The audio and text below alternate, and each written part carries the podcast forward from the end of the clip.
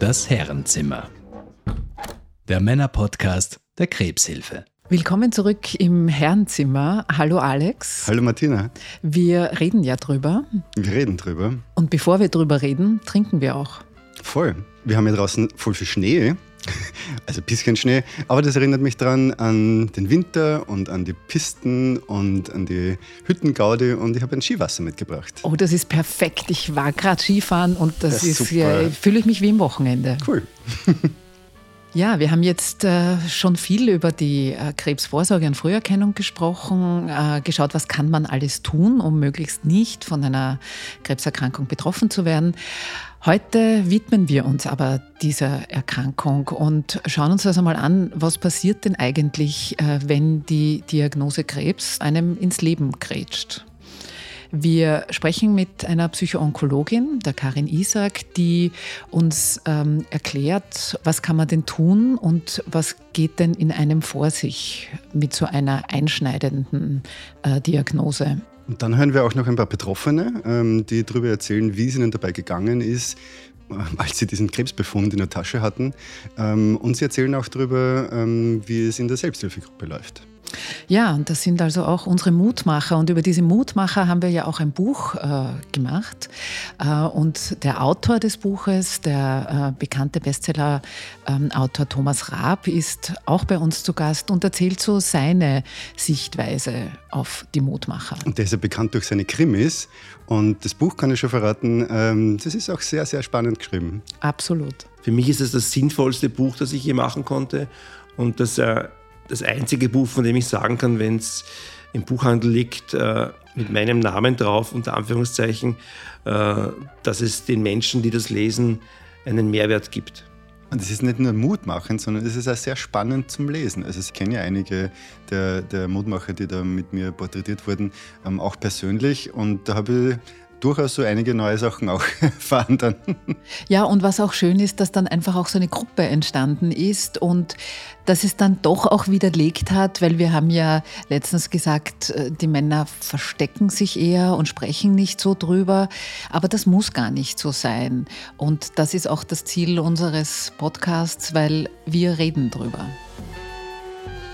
Mein Name ist Karin Isaac. Ich bin die Beratungsstellenleiterin der österreichischen Krebshilfe Wien. Ich bin klinische Psychologin mit dem Schwerpunkt Psychoonkologie und arbeite vorwiegend mit Patienten, Patientinnen und Angehörigen äh, und bin natürlich auch äh, dabei, das Beratungszentrum mit all seinen Angeboten zu organisieren. Die österreichische Krebshilfe hat 63 Beratungsstellen in ganz Österreich. Es ist uns ganz wichtig, dass wir möglichst nah an dem Patient, der Patientin sind. Und in unseren Beratungsstellen gibt es es äh, Hilfe zu allen möglichen Themen von Ernährungsberatung über Beratung bei der Wiedereingliederung in den Beruf, sozialrechtliche Beratungen, die Familie und Angehörige. Aber das Interessanteste für mich, weil ja mein Steckenpferd die Männer sind. Darf ich da nochmal dazwischen grätschen? Mhm. Ähm, weil Nein. da gibt es noch mehr. Das wollte ich ja gerade erklären. Ja. Ach, sorry. Die sind mir echt eingegrätscht. Zwei Drittel der Klienten und Klientinnen, die zu uns in die Beratungsstellen kommen, sind Klientinnen, also Frauen. Auch bei den Angehörigen ist es so, dass die Frauen zu uns kommen. Und deshalb ist es einfach wichtig und deshalb haben wir uns auch überlegt, äh, Programme für die Männer, wo wir Männer mit der Diagnose Krebs unterstützen können. In der Gesellschaft erzählt man natürlich nicht so gerne, dass man erkrankt ist, sich jetzt in eine Behandlung begibt. Und da versuchen wir anzusetzen, auch in der Krebshilfe, dass wir ein bisschen diesen Mythen auch entgegenwirken, dass ein Mann immer so unglaublich stark sein soll und muss. Mit unseren Aktionen wie das Herrenzimmer, wie äh, unsere Selbsthilfegruppe. Wir versuchen hier, dass die Männer auch zusammenkommen und, und über ihre Erkrankung sprechen. Und vielleicht, wenn einer beginnt, dann fällt es dem anderen auch leichter, darüber zu reden. Unterstützend zu unseren Beratungen haben wir natürlich von der Krebshilfe zu jeder Krebserkrankung und zu jedem wichtigen Thema im Zuge des Lebens mit der Diagnose Krebs äh, ausführliche Broschüren, die man bei uns gratis unter www.krebshilfe.net downloaden oder auch anfordern kann, um sich einfach selber äh, zu informieren, dann zu lesen, wenn man Zeit dazu hat. Äh, herzliche Einladung, dieses Angebot auch in Anspruch zu nehmen. Und es gibt ja auch noch mehr Unterstützungsangebote bei der Krebshilfe. Habe ich damals auch bei meiner, ähm, bei der, nach der zweiten Diagnose habe ich es auch in Anspruch genommen, zum Beispiel eben die ähm, onkologische Zweitmeinung sich einzuholen, ähm, also über den Befund nochmal drüber zu schauen, ähm, weil ja ganz vieles von dem unter Anführungszeichen Fachchinesisch, was da drinnen steht, für ähm, einen Laien ja überhaupt nicht verständlich ist, ähm, sich das nochmal in Ruhe eine halbe oder eine Stunde lang erklären zu lassen, ähm, das ist schon unheimlich relevant und unheimlich wichtig. Ähm, und natürlich auch die psychoonkologische Begleitung. Ich darf vielleicht ein bisschen erklären, so die Geschichte der Psychoonkologie. Sie ist noch nicht eine allzu lange Wissenschaft. Ursprünglich, und das ist recht spannend, in den 70er und 80er Jahren ging es eigentlich eher darum zu erforschen, warum Krebs entsteht, also um die Entstehungsgeschichte. Und da gab es dann zum Teil äh, eben die Theorie einer, einer Krebspersönlichkeit, die dann völlig widerlegt worden ist, weil man hat angenommen, dass depressive Menschen und Menschen, denen es, die auch melancholisch sind, denen denen es schlechter geht, eher eine Krebserkrankung bekommen wie äh, Menschen, die das nicht sind. Das ist noch einmal gesagt völliger Stumpfsinn und Schwachsinn. Das hat sich als völliger Irrtum herausgestellt. Es hat nur leider dazu geführt, dass viele Menschen bis heute noch das Schuldgefühl haben, selbst an Krebs schuld zu sein. Das Thema ist so stigmatisiert und auch der Umgang damit. Also, dass gerade die Erkrankung Krebs äh, nicht äh, immer versucht, an der Vergangenheit festzumachen, dass es keine Krebspersönlichkeit gibt. Wenn es einen Grund gibt, warum äh, ein, ein, Krebs vielleicht äh, äh sich freut, ist, wenn äh, einer viel raucht. Ja? Da denkt sich der Lungenkrebs nur Leiber und ja, nur mehr her, her damit. Ja? Also da, da kann man vielleicht einen Zusammenhang herstellen. Ja? aber nicht, nicht, nicht was die Psyche betrifft. Also dass ein depressiver Mensch oder ein trauriger Mensch oder ein vom Leben geprügelter Mensch dann vielleicht mit dem und dem und dem Krebs äh, bestraft oder einen Auftrag bekommt, dass äh, das ist auch so etwas, wo ich nach diesen Gesprächen raus bin und sage, Thomas, verabschiede dich von dem Gedanken. Ja, weil das, das ist dieses äh, alte Lied von Schuld, die wir noch so schön katholisch alle eingeimpft haben, ja, dass dass sie im Leben bestraft werden für das und das und das. Und das, ich glaube, das gibt es nicht. Und dieses äh, Stigma müssen, wir herausbekommen, weil es ist niemand schuld an seiner Krebserkrankung. Natürlich gibt es Faktoren wie Rauchen, wie Alkohol, die eine Krebserkrankung triggern und fördern, aber es gibt sehr, sehr viele Krebserkrankungen, äh, wo kein Mensch genau weiß, warum sie genau zu diesem Zeitpunkt bei diesem und diesem Menschen auftreten. Seit den 90er Jahren beschäftigt sich die Psychoonkologie eigentlich damit, welche psychischen Belastungen oder auch wirklich manifesten Störungen sich infolge einer Krebserkrankung entwickeln können und in welcher Form sie die Lebensqualität betreffen des Betroffenen. Und das ist also bis heute unsere Aufgabe als Psychoonkologinnen zu schauen, äh, wie können wir einen Beitrag dazu leisten, dass es Patienten und Patientinnen in hoher Not besser geht? Welche Interventionen können wir machen? Wie können wir sie gut unterstützen auf diesem Weg. Aber Alex, du bist ja selbst ein Betroffener gewesen. Und wie du das erste Mal die Diagnose Hodenkrebs bekommen hast, was hat sich da abgespielt bei dir? Was hat sich abgespielt? Ähm, es ist unheimlich schnell gegangen. Ähm, also ich habe am Sonntagabend irgendwie einen dickeren Hoden ertastet und habe gemerkt, okay, hm, das, da passt jetzt was nicht, sollte man untersuchen lassen und habe dann sehr schnell einen Urologen gefunden, äh, der sich das Ganze angeschaut hat. Der hat mir dann wieder weitergeschickt zum Ultraschall und so weiter und ähm, letztendlich bin ich dann innerhalb von wenigen Stunden in der Klinik gelandet ähm, und nicht mal zwei Tage später war der Hodentumor schon operiert, also der tumoröse Hoden herausoperiert. Und ähm, das war es dann auch für mich. Aber wer hat dir gesagt, dass du Krebs hast? Der Arzt? Der Arzt, äh, der hat sich noch schwer getan. Ähm, er sagt, naja, es könnte Krebs sein, lass uns das anschauen. Ähm, Habe ich natürlich anschauen lassen und äh, mit den diversen Untersuchungen, also zuerst in der Radiologie und dann in der Klinik. Ähm, ich glaube, da ist dann Computertomographie gemacht worden. Ähm, war dann klar, okay, das, das ist ein, das ist ein, ein Hodentumor ähm, und das gehört rausoperiert. Ähm, also in der Klinik ist mir erst gesagt worden. Und das ist binnen weniger Stunden gegangen. Und wie war das bei dir? Was hast du gedacht, jetzt ist vorbei? Oder, wie, oder hast du es einfach wie eine Hürde im Lauf genommen? Das ist rausoperiert worden, schnipp und weg. Ähm, die Narbe ist zugeheilt und ich war dann auch krebsfrei. Also habe ich mich nicht wirklich damit beschäftigt. Das war deine Geschichte, aber wir haben auch einen äh, weiteren Mutmacher zu uns eingeladen und der soll sich jetzt mal kurz selbst vorstellen und seine Story erzählen. Bin der Robert, äh, komme aus Graz ursprünglich, bin aber seit 15 Jahren jetzt in Wien, äh, bin verheiratet, zum zweiten Mal. Äh, jetzt wird es erfolgreich, bin ich mir ganz sicher, dass es jetzt erfolgreich wird. Und ja, die letzten, die letzten Jahre waren halt ein bisschen überschattet von meiner Krebserkrankung.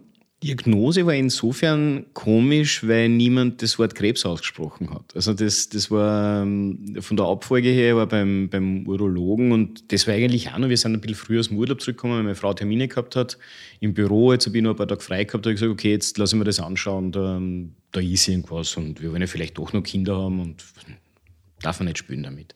Bin zum Arzt gegangen, da war halt das mit, okay, da ist tatsächlich etwas nach einem, nach einem Ultraschall und ja, ich muss ins, ins Krankenhaus ambulant für die genaue Abklärung. Habe ich mir auch noch nichts dabei gedacht, war dann am nächsten Tag, im, gleich am nächsten Tag im, im, im Krankenhaus. Äh, nur ambulant, habe in der Firma noch gesagt, ja, ich komme halt ein bisschen später, weil ich muss noch ins, ins Krankenhaus.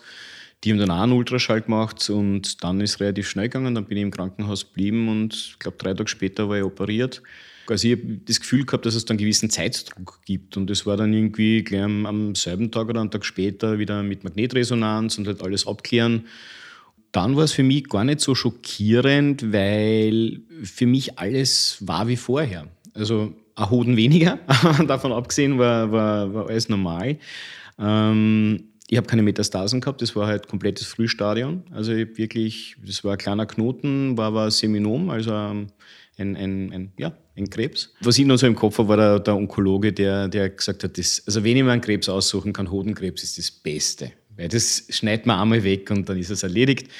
Was ich auch nachvollziehen kann, also ich kann mir vorstellen, wenn es bei der, bei der Bauchspeicheldrüse oder bei der Lunge was hast, ist wahrscheinlich schwieriger oder Haut ist wahrscheinlich auch sehr viel mühsamer als, als, als sowas.